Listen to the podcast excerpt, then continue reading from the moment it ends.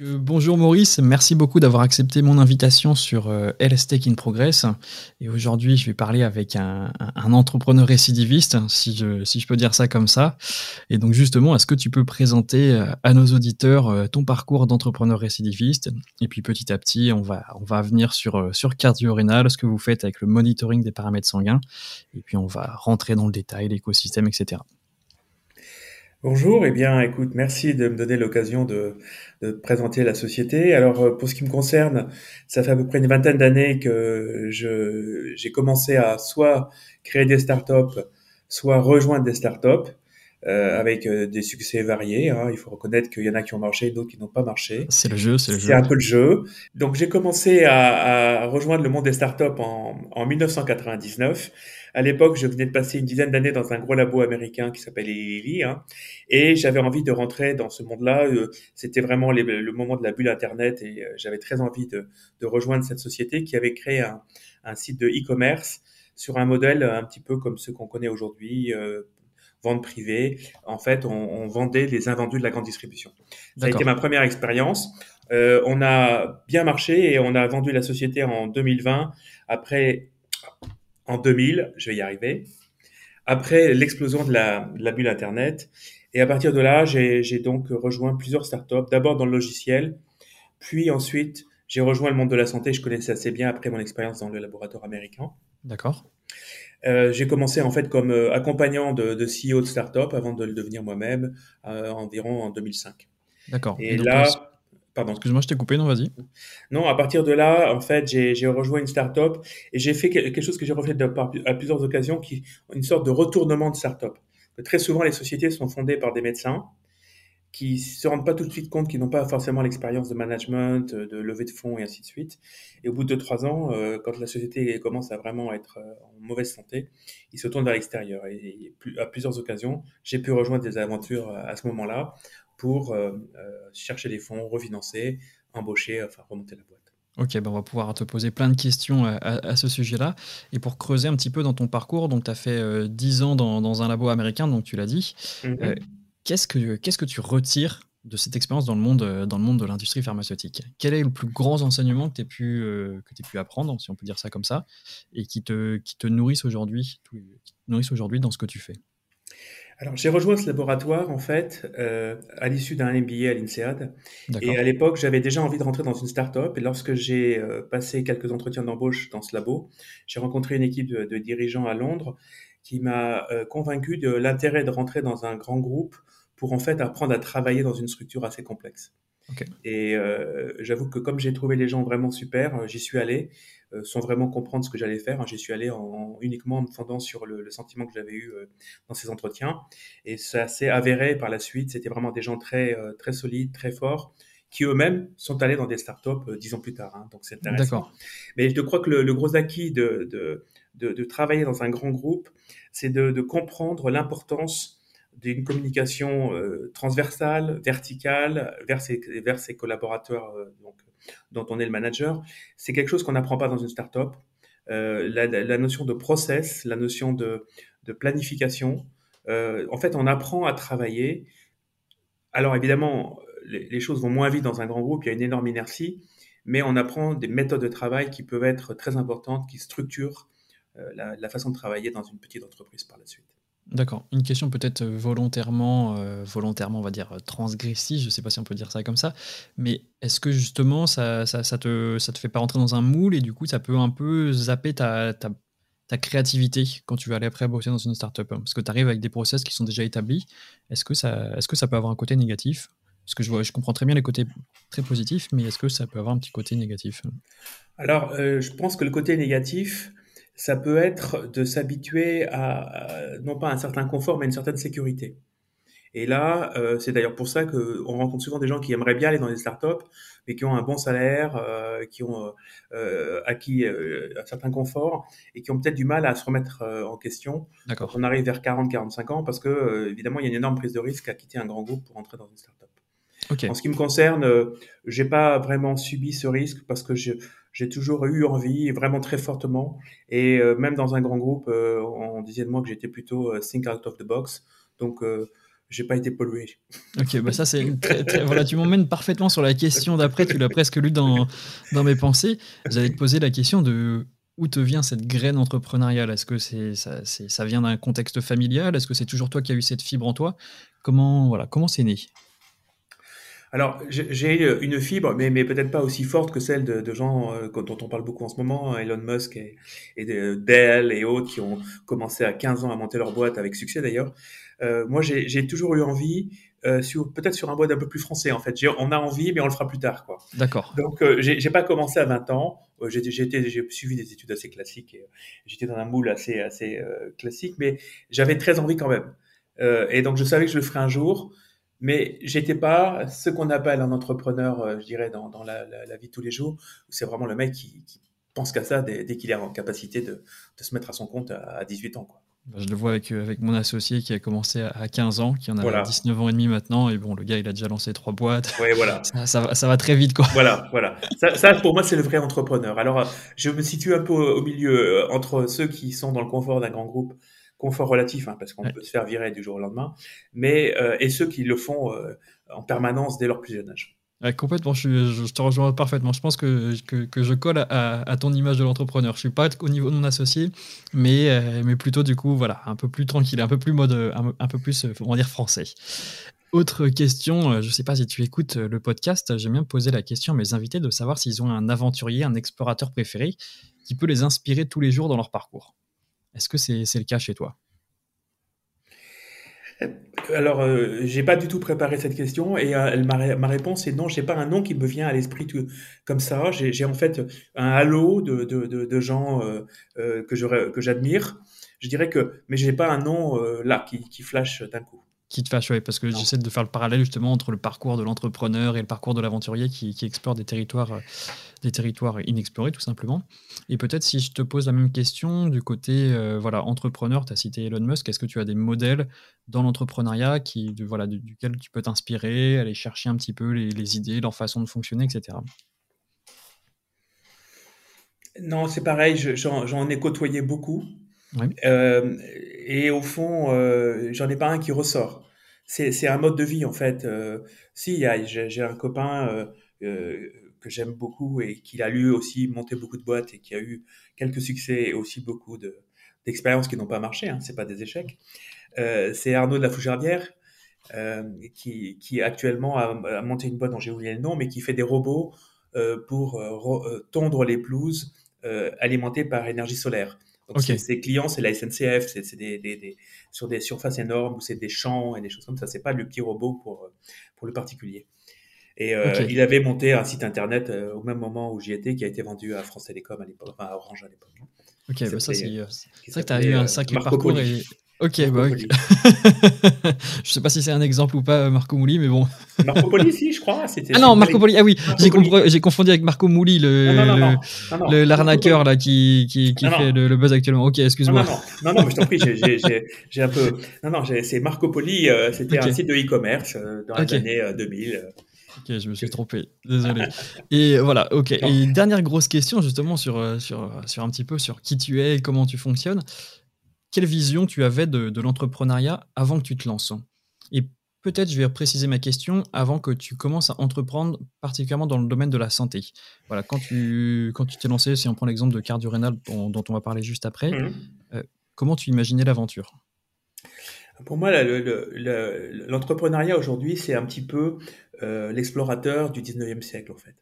C'est-à-dire qu'aujourd'hui, il n'y a pas beaucoup de terrain à découvrir. La planète est quand même bien quadrillée euh, par les satellites et aussi par les humains. Mais euh, donc, euh, l'entrepreneuriat, c'est un peu la possibilité de, créer son, parcours, de, défricher, hein, bien sûr, des nouvelles applications, des nouveaux modèles, des nouveaux marchés. Donc, c'est ce qui me semble le plus proche de l'aventure, en fait, qu'on peut entreprendre aujourd'hui euh, on risque pas sa vie, enfin en général pas. On, prend des mmh. risques personnels, mais pas, pas physiques. Mais voilà, donc ça, j'aimais bien ce côté euh, défrichage, euh, entrepreneur, explorateur. Et est-ce que tu, appréhendais peut-être les, les problèmes, les challenges à résoudre, les difficultés? Est-ce que c'est quelque chose qui te, qui te faisait peur ou, ou en fait on n'était pas forcément conscient? Tu t'es dit, bon, on y va et puis de toute façon, on voit ce qui se passe alors non, je n'avais pas peur. Je pense que j'ai un défaut, c'est au contraire de d'être un peu trop, euh, de prendre trop de risques. D'accord. Euh, c'est ce qu'on me reprochait dans un grand groupe. c'est une bonne chose en entrepreneuriat. Oui, mais euh, en fait, il faut, il faut prendre des risques mesurés. Il, faut, il faut, évidemment, si on est tellement conservatif qu'on fait jamais rien, ça marche pas. Mais en revanche, si on est une tête brûlée et qu'on fait n'importe quoi, ça marche pas non plus. Donc, comme toujours, c'est une question d'équilibre en fait. Et j'ai peut-être parfois poussé le bouchon trop loin dans le, vers le risque.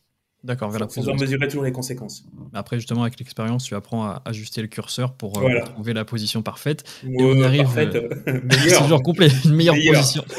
on y arrive maintenant, justement, sur, euh, sur la meilleure position. Comment tu as, as placé le curseur avec Cardio-Rénal? Et pour ça, est-ce que tu peux nous présenter Cardio-Rénal?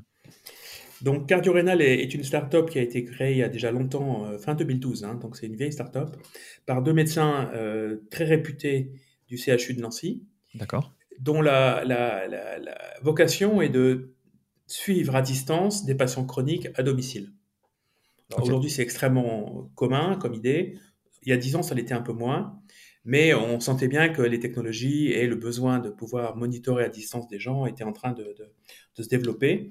Et en fait, ce qui m'a intéressé dans cette société, c'est que je me suis retrouvé dans la même situation que lorsqu'on a monté le, site de e-commerce en 98, là à peu près.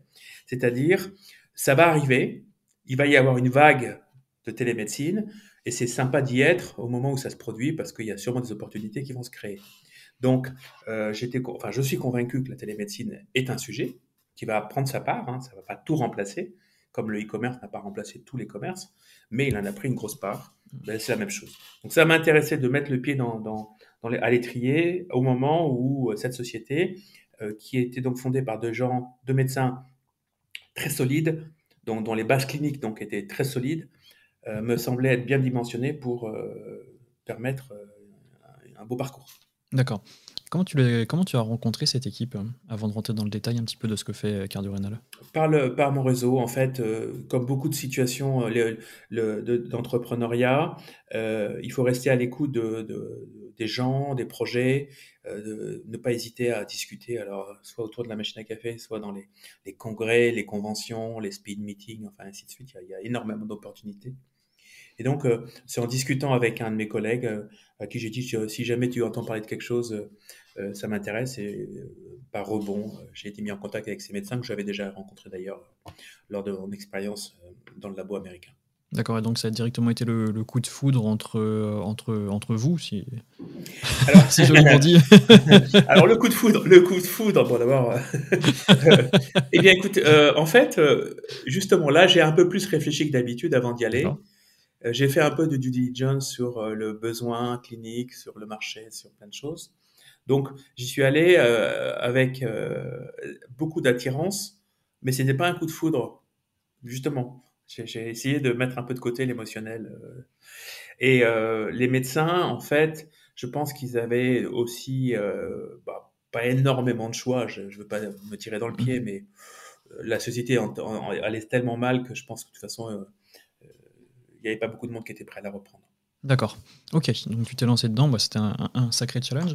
donc mhm. aujourd'hui, vous faites quoi? Vous êtes particulièrement, si je ne me trompe pas, sur le, euh, sur le suivi du potassium sur le... Oui, c'est exactement ça. Alors, pour le dire de manière très simple et que tout le monde comprend, euh, on fait pour les patients qui ont de l'insuffisance rénale la même chose que ce que les patients diabétiques font aujourd'hui. C'est-à-dire, les diabétiques se piquent le doigt et mesurent la glycémie dans la goutte de sang pour adapter leur traitement d'insuline. Nous, on, faire la même, on fait la même chose pour les patients d'insuffisance rénale qui se mesurent le taux de potassium et qui, et qui permet donc d'ajuster les traitements euh, médicaments de ces patients. D'accord, très très clair. C'est un dispositif connecté aussi, hein, évidemment. D'accord.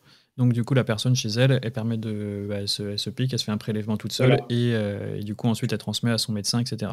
Ça, la transmission est automatique, ça, ne demande aucune formation technique, c'est totalement indolore et euh, ça permet de faire un suivi beaucoup plus régulier parce qu'aujourd'hui cette mesure de potassium, il faut faire une prise de sang. D'accord, ouais, donc ça permet d'être beaucoup plus régulier. Un autre sujet sur lequel euh, je voulais t'emmener, on en a discuté en, pré-appel, en, préparation de cet épisode, c'est que tu m'as dit, tu m'as expliqué que justement c'était aussi né d'un partenariat avec une boîte américaine pour faire le prélèvement capillaire au mhm. niveau de l'épaule. Mhm. comment, comment, tu, comment tu noues un partenariat? C'est un, sujet que j'ai très peu abordé sur, euh, sur le podcast, mais comment tu noues un partenariat entre deux startups? Alors, euh, pour que ça marche, il faut que chacun y trouve son intérêt comme n'importe quelle association, quand c'est déséquilibré, il y a toujours un moment où l'un des deux, n'y trouvant pas son compte, va partir. Donc euh, là, ça a commencé comme beaucoup de, situations par des rencontres un peu fortuites. D'accord. De l'ordre d'événements, de, congrès, de rencontres investisseurs, enfin, tout, tout, ce dont je parlais tout à l'heure. Et ensuite, quand on a commencé à regarder ce qu'ils faisaient, c'est-à-dire un prélèvement indolore fait par le patient à domicile qui permet de, faire des analyses de sang, on a vu que c'était très complémentaire de ce que nous faisions. D'accord. Donc nous, on avait intérêt à bosser avec eux. Parce que vous, votre, expertise, elle est sur quelle partie? Elle est sur la partie analyse de la goutte de sang. D'accord, ok. Et justement, comme notre expertise est de ce côté-là, eux, ça leur a permis de dire, ben, on ne va pas se contenter de faire un prélèvement, on va offrir une solution de laboratoire délocalisé aux patients. Donc on était aussi complémentaires pour eux, sachant qu'ils euh, développent aussi une stratégie à, destination des patients en insuffisance rénale. Donc en fait, c'est très cohérent euh, en termes de complémentarité. Par ailleurs, c'est aussi une start-up, même s'ils sont un peu plus avancés que nous. Donc le, mode de fonctionnement est très proche et le cycle de décision est très court. Donc en fait, ça permet euh, d'aller assez vite dans un partenariat parce que on a aussi essayé d'en faire avec des labos pharmaceutiques énormes. Et là, c'est compliqué parce que c'est comme si les, les pignons n'étaient pas adaptés à, l'autre et, ça ne ça marche pas. On n'a pas les mêmes échelles de temps. Donc en fait, je pense que lorsqu'on est sur des tailles similaires, avec des cultures similaires, culture entrepreneuriale, et euh, une bonne complémentarité stratégique, là, ça a des chances d'aboutir. Et si on rentre dans le, dans le concret et le financier, je sais que c'est toujours des, des, mhm. sujets, des sujets sensibles, mais euh, ça m'intéresse déjà personnellement. Vous avez fournissez une, une, offre commune, donc vous êtes mis d'accord pour produire une offre commune. Est-ce que plutôt vous leur achetez la solution? Est-ce qu'ils vous louent la solution? Comment, voilà, comment ça se passe un peu? Comment on négocie, entre guillemets, à deux? Alors ça, c'est un sujet euh, très vaste. Euh, le modèle qu'on a choisi et aucun de ceux que tu as proposé, c'est un modèle de partage de valeur. C'est-à-dire que on ne le rachète pas, on intègre leur solution dans la nôtre et on va partager la, valeur créée avec un certain pourcentage qui n'est pas encore défini complètement entre eux et nous. Parce que lorsqu'on parle de prix de transfert, euh, ça, un certain nombre, si par exemple on le rachète et qu'on revend, ça, ça, peut poser un certain nombre de problèmes en, termes justement de, euh, eux vont essayer de faire beaucoup de marge et vont réduire la nôtre et euh, ou des, des, problèmes de, de, de gestion des, des, des comment dire justement des, des, prix de transfert. Donc on préfère rester sur un modèle où, où on n'achète pas en fait. D'accord. On fournit tout, on fait un calcul sur le, le, le profit et on se partage le profit. D'accord, ok, d'accord. Donc c'est un modèle qui, qui, a des vertus, euh, c'est pas forcément le meilleur, mais en tout cas, c'est celui sur lequel on va fonctionner. Non, mais c'est hyper intéressant parce que c'est vraiment. Je sais qu'il y, a plusieurs startups que j'ai pu avoir sur le, sur le podcast qui ont ces thématiques-là et j'avais jamais osé aussi peut-être poser cette question-là. Et je sais que ça peut intéresser parce qu'on le voit de plus en plus et c'est un sujet qui, qui vient de plus en plus sur la table ces sujets de convergence, de mhm. connivence, etc. Donc c'est aussi intéressant de savoir bah, comment ça fonctionne un petit peu en arrière-boutique et ça peut donner des, idées aussi aux, autres entrepreneurs. Et, En fait, il faut trouver un modèle qui reste vertueux euh, dans le sens où euh, chacun garde une incentive à, à, être le plus performant possible. D'accord, oui. C'est-à-dire que si on achète euh, ça ne va pas forcément les inciter à, baisser leurs coûts. Euh, alors que si on, enfin bon, je ne vais pas rentrer dans ce détail parce que c'est assez long, mais, voilà, il faut trouver un modèle où on a tous les deux intérêt à continuer à travailler avec le maximum d'efficacité pour être à la fois euh, plus performant et moins coûteux. Ok, très très clair. Grosse question, autrement, quel été le plus gros défi que, que tu as surmonté depuis que tu, as repris les rênes de Cardio Rénal voilà, c'est le financement. Le financement, c'est très compliqué. Alors, c'est en fait euh, un effet induit par la complexité technique. C'est-à-dire que euh, la technologie était beaucoup plus compliquée à développer qu'on ne le pensait. Donc, ça a coûté plus cher. Donc, on a eu du mal à se financer. D'accord. Vous êtes allé chercher combien de, combien d'euros pour l'instant? Alors, on est un peu atypique là, parce qu'on a eu beaucoup d'argent avant de faire le premier tour. On a dépensé presque 8 millions. Ah oui, en effet, ah oui, c'est des belles sommes. Hein. Euh, oui, avant de faire le, premier tour de financement, parce que on avait un contrat de licence avec les laboratoires Servier, par lesquels on a pu avoir beaucoup d'argent euh, pendant 2-3 ans. Et aussi, pas on a gagné pas mal de concours avec BPI, donc on a eu pas mal de financement BPI. Beaucoup de crédits pour recherche, puisqu'on fait que de la recherche. Quand on additionne tout ça, euh, on arrive à presque 8 millions, avant de faire le premier tour. D'accord. Et donc là, le premier tour, il, a, il est prévu il ah ben, On vient de le faire. On vient de clore. L'article est sorti dans les échos hier. Hein, donc euh, D'accord. Donc du coup, tu peux annoncer combien vous avez levé ou pas Donc oui, on a, on a refinancé à hauteur de 3,3 millions. D'accord, ok. Ce qui vous permet de passer un an, un an et demi à peu près jusqu'au prochain tour. D'accord. Et c'est quoi justement les, les, prochaines, euh, les prochains steps techniques Là, c'est quoi les prochaines étapes euh, à un an? Quels vont être les, les objectifs à atteindre? Alors là, c'est du grand classique dans le dispositif médical c'est d'obtenir le marquage CE, c'est-à-dire l'autorisation de, vendre. Et pour avoir le marquage CE, il faut qu'on fabrique en série avec un processus de fabrication qualifié. Donc en fait, cet argent va nous servir à monter la chaîne de production, fabriquer notre dispositif en série, le tester et obtenir l'homologation. Alors là, ça va m'intéresser euh, plus, plus, plus. Comment on monte une chaîne de production sur, euh, sur un dispositif médical? Tu achètes des locaux, tu achètes des machines, tu développes tes machines, comment ça se passe? Tu sous-traites Je suis vraiment très très curieux de, connaître et je pense que les auditeurs le seront aussi. Alors, euh, ce, que, ce, que, je vais répondre euh, nous concerne, je ne sais pas si c'était une réponse générique, hein. mais donc euh, là, pour avoir le marquage CE, il faut faire l'industrialisation. Il faut donc démontrer qu'on sait fabriquer de façon reproductible un dispositif en série. Pour arriver là, on a fait des années de R&D et de pré-industrialisation. Donc en fait, on a tout l'argent qu'on a dépensé, en particulier, nous a servi à définir le processus de fabrication, quelle machine utiliser, quel process, et ainsi de suite. Donc on ne part pas de zéro en fait. On a fait ça déjà et on l'a fait en commun avec le, avec le CEA à Grenoble. D'accord.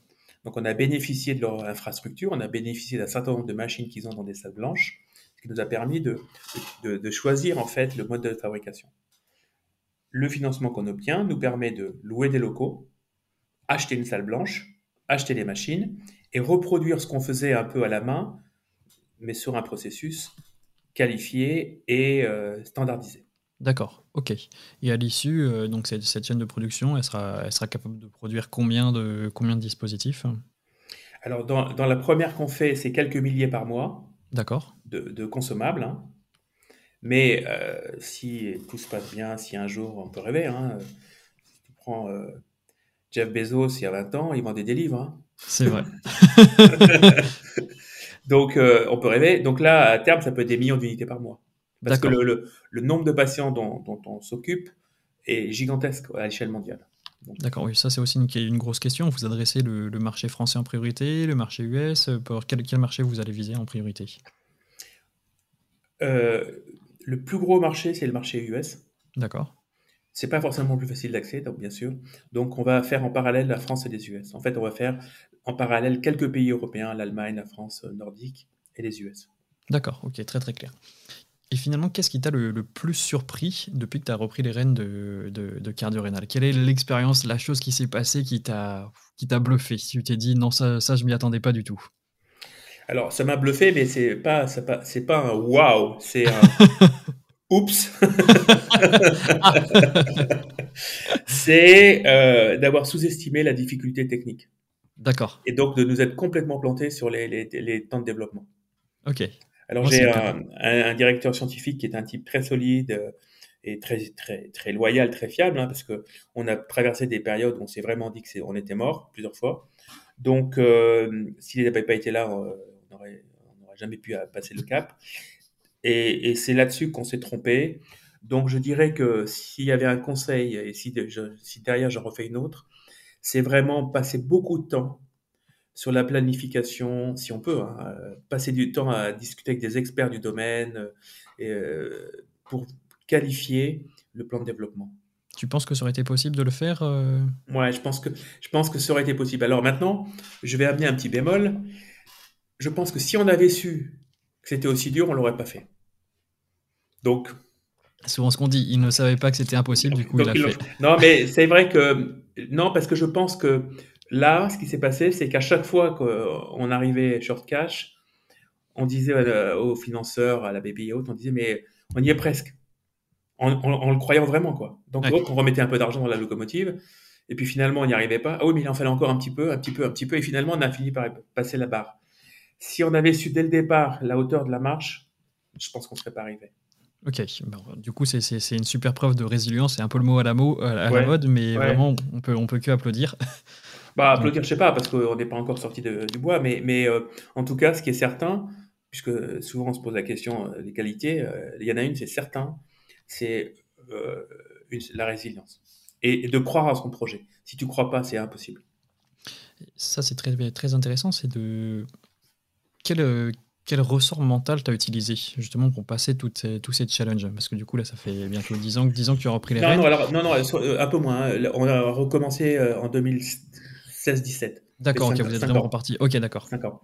Euh, ce qui s'est passé avant, on est en, en fait, on l'a mis dans un coin et puis on est reparti à zéro parce que c'est pas utilisable. Euh, eh bien, je crois que la première chose, c'est d'y croire. Autrement dit, c'est de travailler avec des gens dont on respecte le, euh, la vie. Par exemple, les médecins avec qui je travaille, qui sont vraiment très très forts. Euh, je me suis pas posé la question de savoir si ah bah oui, mais si jamais ce qu'ils me disent c'est pas vrai, euh, parce que euh, on peut pas tout, on peut pas douter de tout.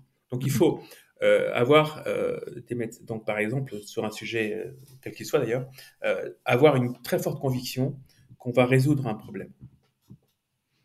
Il y a des, domaines où c'est plus simple. Hein. Je m'imagine quand Uber a commencé, il savait qu'il résolvait un problème euh, évident. Euh, c'est pas forcément facile de le résoudre, mais en tout cas, il faut. Donc, euh, y croire et ensuite, quand on y croit vraiment, eh ben, on trouve les ressorts pour, pour passer les barrières. D'accord. Et dans ta vie, euh, dans ta vie personnelle, est-ce que ça joue aussi? Parce que forcément, ça va jouer autour de toi, peut-être la famille, etc. on doit te poser des questions aussi, forcément. Tu as un peu une pression extérieure. Euh, comment, tu, comment tu la gères? En des fait, questions très perso, pareil, que j'ai très rarement posées. Non, mais je pense que c'est fondamental. En fait, le, le, le, fondamental, c'est d'avoir, euh, parmi les dirigeants, pas forcément uniquement le CEO, deux, trois personnes qui sont à fond engagées avec conviction sur le projet. S'il y a un moindre doute, dès que ça va commencer à vibrer un peu, ils vont, ils vont partir. Donc il faut avoir des gens extrêmement engagés. Et euh, donc ça veut dire qu'il faut y croire. Et, finalement, bah, le test, c'est euh, est-ce que tu y crois vraiment quoi? Oui. il n'y a pas d'autre question. Il n'y a pas d'autre question. Euh, et puis alors, il y a, y a, un truc que j'aime bien, c'est un petit clin d'œil, mais c'est un, c'est un, petit, un petit discours que fait Schwarzenegger sur YouTube sur une approche qui n'est pas classique en France. C'est de dire, quand on fait quelque chose, on ne prend pas un plan B. Pas de plan B. Ok. Si tu commences à penser à un plan B, c'est que tu commences à envisager l'échec. Si tu commences à envisager l'échec, tu ne te donnes pas toutes tes forces pour réussir. Donc il faut jamais. Et ça, c'est un peu contre-culturel. Parce qu'en fait, on a toujours tendance à dire, quand on gère une entreprise, bon, qu'est-ce qui se passe si ça marche pas? Donc ça, c'est vrai, il faut faire comme ça. Mais quand on est sur le projet majeur, par exemple, je veux que cette boîte réussisse, il ne faut pas commencer à chercher du travail pour se dire si jamais je plante, j'aurai un boulot à côté. Ok. Et qu'est-ce que tu penses des. Je ne sais pas si on peut mettre ça dans la même case, mais des boîtes qui vont développer peut-être un, service annexe qui, qui peuvent déjà vendre. Et du coup, ils sont, bah, il y a les sirènes de l'argent qui appellent. Du coup, tu commences à vendre un petit peu. Du coup, tu, tu perds un petit peu ton énergie sur le projet euh, central. Qu'est-ce que tu, qu'est-ce que tu en penses bah, C'est un peu ça, c'est, c'est, exactement euh, le même point si on croit vraiment dans le projet central, il faut pas trop se disperser dans des petits machins à côté. Maintenant, parfois, le problème, c'est quand on a des investisseurs au capital, par exemple des fonds, on peut pas toujours résister en fait. Parce que le, là, c'est un peu différent dans le sens où euh, c'est une question de survie, peut-être de commencer un petit business à côté pour se refinancer. Donc, euh, mais moi, je parlais euh, typiquement pour les personnes. Je parlais au type des personnes. Il ne faut pas que des gens qui sont engagés dans le projet commencent à se dire Hmm, si ça va pas, ouais, ouais, je vais commencer à appeler mes copains pour préparer la suite. Ok. Ça, c'est la fin des haricots. Ok, bon, bah, le, message est passé. Je, vais, je vais me l'appliquer aussi à moi-même. C'est, ah C'était un super, euh, un super conseil, donc euh, déjà merci. non, non, mais j'y crois beaucoup. Hein, j'y crois beaucoup énormément parce que c'est, c'est ce que disent tous les sportifs qui font de la compétition. Et Ça, c'est, il faut être à fond. Et vu que tu as, bossé quand même pendant un bon bout de temps aux, États-Unis, est-ce que tu vois la différence de mentalité entre l'approche entrepreneuriale là-bas et ici? Bon, c'est la question, elle est un peu rhétorique. J'ai ouais, un début de réponse, mais. Ouais, je vais, je, vais répondre les, les questions, enfin, la réponse que tout le monde connaît, qui est un peu la banalité d'usage, mais c'est la, la, la vision de l'échec qui est très différente. Mais on inculque où cette vision d'échec Parce qu'on en parle souvent, mais est-ce qu'on l'apprend à l'école? Est-ce qu'à l'école, les profs disent bon, bah, c'est pas grave, c'était une mauvaise note euh, C'est à la fois euh, à l'école et c'est à la fois euh, en société. En société, en fait, je, je, vais dire là aussi quelque chose qu'on entend tout le temps, mais on n'échoue pas. On essaie quelque chose qui marche pas, ce qui n'est pas pareil. D'accord. C'est vrai que euh, c'est joliment dit. J'aime beaucoup ça. Ok, on n'échoue pas, on essaie quelque chose qui ne marche pas. Mais oui, mais, mais euh, euh, le même Schwarzenegger, qui, c'est pas mon héros, hein, mais quand il parle des grands champions de basket, on parle toujours de tous les paniers qu'ils ont réussi, mais il y a mhm. des milliers de paniers qu'ils ont ratés. Oui, c'est vrai qu'il y en a plus qu'ils ont raté qu'ils en mettent. C'est la stat, ouais. Okay, et, et, donc, c'est toujours la même chose. Donc, en fait, il faut pas.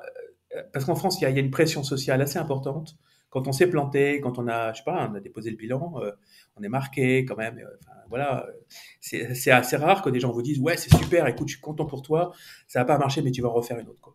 C'est rare qu'on vous dise ça. ça. ça. arrive un petit peu justement avec des gens comme toi parce qu'on commence à arriver avec des personnes qui ont déjà fait le cycle. Ça change, mais c'est vrai qu'on a un petit peu de, retard par rapport à ça. ça bah, aux États-Unis, c'est beaucoup plus prégnant. Ok, bah c'est super, euh, super cool d'avoir eu ces, conseils. J'allais te poser la, question en fin d'épisode sur les conseils à donner, donc euh, peut-être que tu en auras d'autres à donner, mais celui-là déjà, on le garde. Et je vais te poser maintenant quelques questions sur euh, l'écosystème et le steak en général. Mhm. Et avec le recul que tu as, quelle, quelle place tu donnerais à la, télémédecine? Est-ce que tu penses que, que la télémédecine, elle a la, place qu'il lui faut? Quelles sont les, les perspectives encore en télémédecine en France?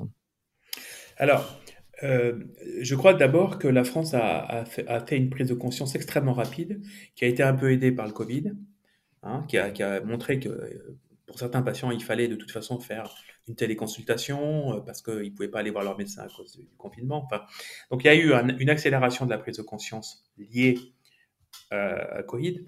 Il y a eu aussi une prise de conscience du, monde de la santé, des instances du gouvernement et tout ça, pour favoriser parce qu'on sait que ça va dans le bon sens, on sait que ça va faire. Et maintenant, il y a un petit peu de prise de conscience des patients. Euh, j'ai souvent la discussion, il y a des gens qui disent non, non, moi je veux absolument voir le médecin, j'ai besoin du contact personnel, ok. Mais d'autres qui disent oui, bah, après tout, faire une vidéo euh, euh, conférence, pourquoi pas Si j'habite loin, ça m'évite de faire une heure de voiture pour aller le voir, pourquoi pas donc, euh, je pense que c'est un peu, bah là, je fais vraiment le parallèle avec le e-commerce. Il y a 25 ans, il y a des gens qui vous disaient, je veux pas payer par carte bancaire sur Internet, c'est dangereux. Mmh. Ok, bon. Non, les technologies ont évolué aussi. avec, avec, avec, des boîtes comme PayPal, maintenant, bon, tu te poses oui, Voilà, c'est ça. Personne se pose la question. Euh, à l'époque, c'était très compliqué parce que pour se faire livrer à domicile, il n'y avait pas tous les services de livraison à domicile. Donc, c'était galère. Aujourd'hui, on commande, on l'a le lendemain. Quoi. Ben, ça sera pareil pour les télémédecins. Il y a un certain nombre de choses qui se mettent en place. Il y aura du, build-up, il y a des sociétés qui vont se regrouper. Donc, euh, euh c'est une évidence que. Et puis, il y a aussi une question de, de conscience. Les personnes âgées qui sont peut-être un peu plus résistantes au change que au changement que, des plus jeunes. Mais moi, personnellement, si j'avais un dispositif qui me permettait de monitorer les paramètres vitaux en permanence avec un, logiciel d'IA à l'autre côté qui disait au médecin attention, là, il est en train d'avoir un petit problème de trouble du rythme, je serais très content. Moi. Voilà, c'est. Euh, donc, ça va se développer, mais il restera bien entendu beaucoup de gens qui voudront aller voir le médecin, et c'est très bien aussi. Et puis euh, certains actes, pardon, certains actes ont besoin d'être faits avec le médecin en face, de toute façon. Oui, complètement. Ouais. Tu viens de le dire euh, plus ou moins c'est des discussions que j'ai déjà eues sur, le podcast aussi, c'est qu'il y a quand même une forme de consolidation sur le, marché de la télémédecine. Est-ce que c'est ce que tu observes et peut-être est-ce que tu différencies donc la, télémédecine pure et dure, donc la consultation et le télémonitoring, ce que tu fais? C'est-à-dire que j'ai l'impression que télémédecine, ça commence à être consolidé, tu as des acteurs comme Mes Docteurs, euh, Doctolib, etc., qui font des, choses, voilà, ils, ils phagocytent un, un petit peu le marché. Et sur le télémonitoring, par contre, j'ai l'impression qu'il y, y, a plus de place. Alors, c'est pas tout à fait la même chose. Hein. Euh, la téléconsultation, c'est une consultation à distance. La télémédecine, c'est vraiment du soin à distance. C'est-à-dire, euh, et donc, pour faire de la télémédecine, par exemple, on peut faire du télémonitoring. D'accord. C'est ce que nous faisons. Hein, donc, euh, et là, on, on, va arriver en fait à faire quelque chose qui, sans le télémonitoring, est impossible. C'est une mesure continue des paramètres. ce que nous faisons. Donc, en fait, on remplace, euh, c'est pas qu'on remplace, c'est qu'on crée quelque chose de nouveau, puisqu'on va pouvoir suivre le patient beaucoup plus régulièrement qu'on le fait aujourd'hui. Donc, je crois que ça, ça va forcément arriver. Et là où il y a du, de la consolidation, c'est au niveau des données. Les données patients. On ne peut pas imaginer que le médecin ait 50 applications avec euh, une par euh, type de pathologie. Donc, il faut que, par exemple, il y ait un, un système qui permette de regrouper toutes ces données et qui rende tout ça accessible et digestible par le médecin. Donc comment tu, comment tu vois ça? Est-ce que tu imagines un, Netflix ou des applications de, télémédecine ou est-ce que tu, tu, imagines plutôt un, un, acteur comme, comme Doctolib qui va vraiment racheter toutes, toutes les petites boîtes de télémonitoring, télémédecine, etc. pour, pour en faire un acteur global? Alors, je suis pas sûr que ce soit Doctolib, parce que pour Doctolib, c'est essentiellement la prise de rendez-vous. Et, oui, c'était pour l'exemple, parce qu'ils ils sont gros, etc. voilà. Euh, euh, non, je pense que euh, ce qui se passera, ce sera plutôt des acteurs du, du soin qui, vont euh, se regrouper. Alors, peut-être que ça commencera par des soins verticaux, typiquement l'insuffisance cardiaque, l'insuffisance rénale, le diabète. Et puis après, peut-être quelqu'un, un gros labo arrivera et regroupera tout. Mais par exemple, pour l'insuffisance rénale, ça se voit aux États-Unis, on a des intégrateurs qui vont soit suivre tous les patients en insuffisance rénale, depuis les patients extrêmement euh, légers jusqu'aux patients très lourds en dialyse. Donc ça, je pense que ça se fera, oui et qu'à ce moment-là, quand vous savez que vous avez une pathologie rénale, et eh ben vous allez vers tel fournisseur qui, est un spécialiste du domaine et qui vous offre toute la palette. D'accord, ok. Donc ça passera peut-être par des, par des fusions-acquisitions Oui, sûrement, Ok, ok. Bah ça, c'est vrai que c'est des travaux de, de perspective qui peuvent être intéressants.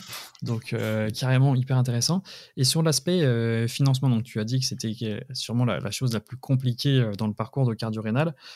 Qu'est-ce que tu ferais de mieux pour accélérer encore l'accès au financement et peut-être pas justement au stade précoce, mais au stade euh, dans lequel tu étais là, donc dans, cette fameuse pour nous, de la mort. Pour nous ou, en général? Bah, pour, en général, en général, en prenant peut-être, en s'appuyant peut-être sur ton expérience, sur, euh, sur, sur les, défis, les challenges que tu as rencontrés, qu'est-ce que tu ferais mieux pour, euh, pour accélérer ça? Ah, c'est difficile là, parce que si je savais, je l'aurais fait. Hein. Euh,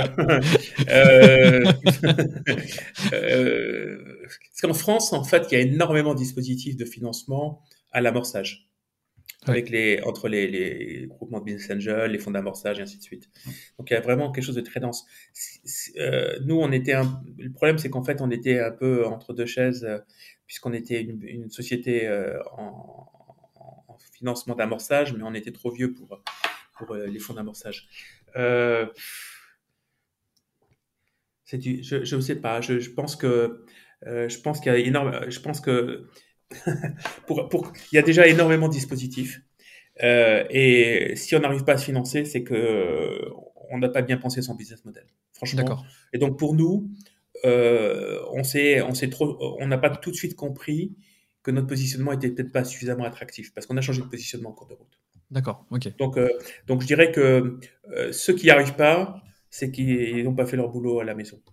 Ok. Et sur quel, euh, sur quel critère justement tu fais ton, ton pivot, tu, tu changes euh, ton axe d'orientation? En fait, c'est du pragmatisme. On va avoir des investisseurs. S'ils financent, bah super. S'ils disent non, on essaie de comprendre pourquoi. Et quand il y a des raisons qu'on peut euh, éventuellement travailler pour se rendre plus attractif, on, travaille dessus. typiquement, je pense que c'est nous, on était sur une zone de risque tellement importante il y avait un risque produit, il y a un risque marché, il y a un risque clinique, il y a un risque remboursement que les investisseurs n'étaient pas prêts à faire le saut. Ok. Et bon, bah, donc il faut changer. Euh, faut, c'est en heurtant, en te, voilà, en te confrontant à la réalité que tu te rends compte et du coup après tu, tu affines aussi ton, ton, offre, ta proposition. Mais c'est ça, il faut. les investisseurs, euh, certains donnent un feedback en disant bah, nous on n'y va pas pour telle et telle raison. Si c'est une raison qui est tellement majeure que de toute façon vous n'y arriverez jamais, bah, c'est la fin de l'histoire. Sinon il faut, il faut corriger le tir. Ok, pareil, c'est vraiment un épisode qui est rempli de, vrais conseils pragmatiques et j'aime beaucoup ça. Merci. Et, pour finir, quelques petites questions bah, plutôt sur, euh, voilà, sur, l'entrepreneuriat en général et sur, euh, sur ton expérience avec Cardio-Rénal. Quelle est la plus grande fierté euh, que tu as eue avec Cardio-Rénal Qu'est-ce qui t'a rendu le plus fier? Bah, C'est, je pense, d'avoir développé, malgré les énormes incertitudes, une équipe qui qui est très motivée par le projet ce qui a été reconnu par les investisseurs, hein, parce que certains ont appelé notre équipe sans ma présence. D'accord, ok, hein, carrément. Euh, oui, oui, mais c'est le jeu. C'est vous me demandez mon argent, est-ce que votre équipe croit dans le projet? Ou est-ce qu'ils vont en profiter pour se prendre des vacances? Donc, je trouve que c'est très simple, moi ça me paraît très simple. Donc, je pense que c'est d'avoir créé un esprit d'équipe très solide, c'est d'avoir franchi des barrières technologiques importantes, puisqu'on est la première société qui a réussi à faire ce qu'on fait.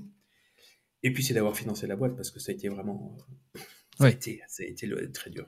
Donc, jusque-là, euh, la fierté, c'est d'avoir tenu bon. Quoi.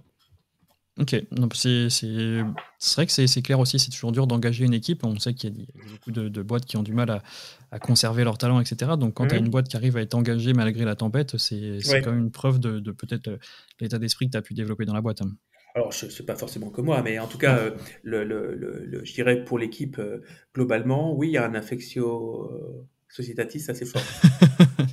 Même le latin. Même le latin.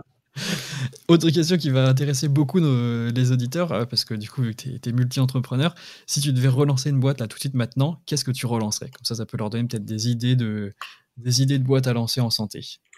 ah, en santé? En santé, oui, en santé. On va rester sur la santé. Alors, ce que je ferais euh, en santé, en fait, euh, en tout cas, en ce qui me concerne, je me suis jamais levé un matin en disant tiens, je vais aller suivre le potassium à la maison. Hein. je, ne suis pas médecin. Hein. Donc, euh, en fait, en santé, je pense que la bonne démarche, c'est d'aller discuter avec les, les SAT, les cellules de, de, valorisation de la recherche dans les différentes universités françaises, parce que là, il y a des bonnes idées à prendre c'est de discuter avec des médecins et de voir euh, s'il y a un sujet qui, vous parle euh, et à ce moment-là d'enclencher. je pense que ça, c'est la bonne démarche. Et euh, il y a, j'en connais, plusieurs boîtes qui ont très très bien marché, qui, ont commencé comme ça, parce que ça part d'un besoin clinique et ensuite on, trouve la techno pour le, résoudre. Ou alors des fois ils ont même déjà commencé à résoudre le problème, mais ils cherchent juste du management. Ok, très très. Euh, c'est vrai que c'est un bon conseil. En, santé, oui, c'est ce que je ferais. Maintenant, euh, dans d'autres domaines, euh, parfois on se lève le matin, on a une bonne idée, on y va. Hein, mais... Est-ce que tu as une bonne idée sur un autre domaine? Non, pas, là où je parle. Là, je suis. J'ai pas de plan B là. Pour l'instant, c'est cardio. Ouais, bah oui, bah au moins tes raccords, c'est avec, avec tout ce qu'on a dit précédemment. sur quel domaine tu es en train de monter en compétences actuellement pour faire grandir, grandir la boîte? Sur ce qu'on appelle market access. C'est-à-dire que euh, quand on a une technologie qui change les habitudes, par exemple les habitudes de soins, c'est comment on va faire pour que le, marché, les médecins, les payeurs, les patients l'acceptent. Donc ça, c'est, euh, on est en train de travailler là-dessus puisque ce qu'on amène va être un changement de pratique. Donc comment on va faire pour développer ça? Et c'est une compétence qu'on est en train de développer euh, donc tu la développes comment tu, tu, suis des cours en ligne, tu fais appel à des experts, tu intègres euh, l'expertise en interne en faisant du, un recrutement. Comment tu comment tu t'y prends? Alors effectivement, on va faire des recrutements pour ça parce que c'est un domaine compliqué.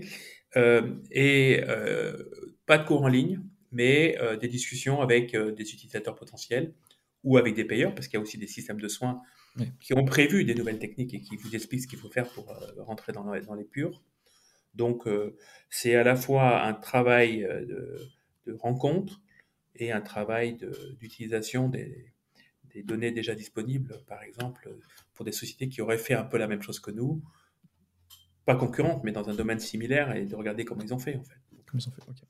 Regarder ce que, ce que fait les autres, s'en inspirer et faire encore mieux. De toute façon, ça, ça, ça fonctionne bien. Ou hein, faire pareil d'ailleurs, parce que euh, des gens qui amènent des nouvelles méthodes de soins, il y en a plein. Donc euh, tout le monde est confronté à un moment ou à un autre à un autre problème. Il y en a qui sont plus avancés et qui l'ont déjà fait. Oui, la problématique finalement, elle est, pareille. L'accès marché, il est, que ce soit chez une maladie cardio, cardiologique ou euh, cérébrale, bon, cancer ou n'importe quoi, c'est la même problématique. Et dernière question du podcast, est-ce qu'il y a une question que tu aurais aimé que je te pose dans cet épisode? C'est amusant comme question. Euh... Non, moi j'ai pas de questions. Euh, j'ai bien, je pense que tu as passé pas mal de temps sur des questions de, de, comment dire, de la personne, de la motivation, du mode de fonctionnement, ce qui me paraît fondamental. Mm-hmm. Euh, c'est ça. C'est tout est dans euh, la manière dont on se projette dans ce projet.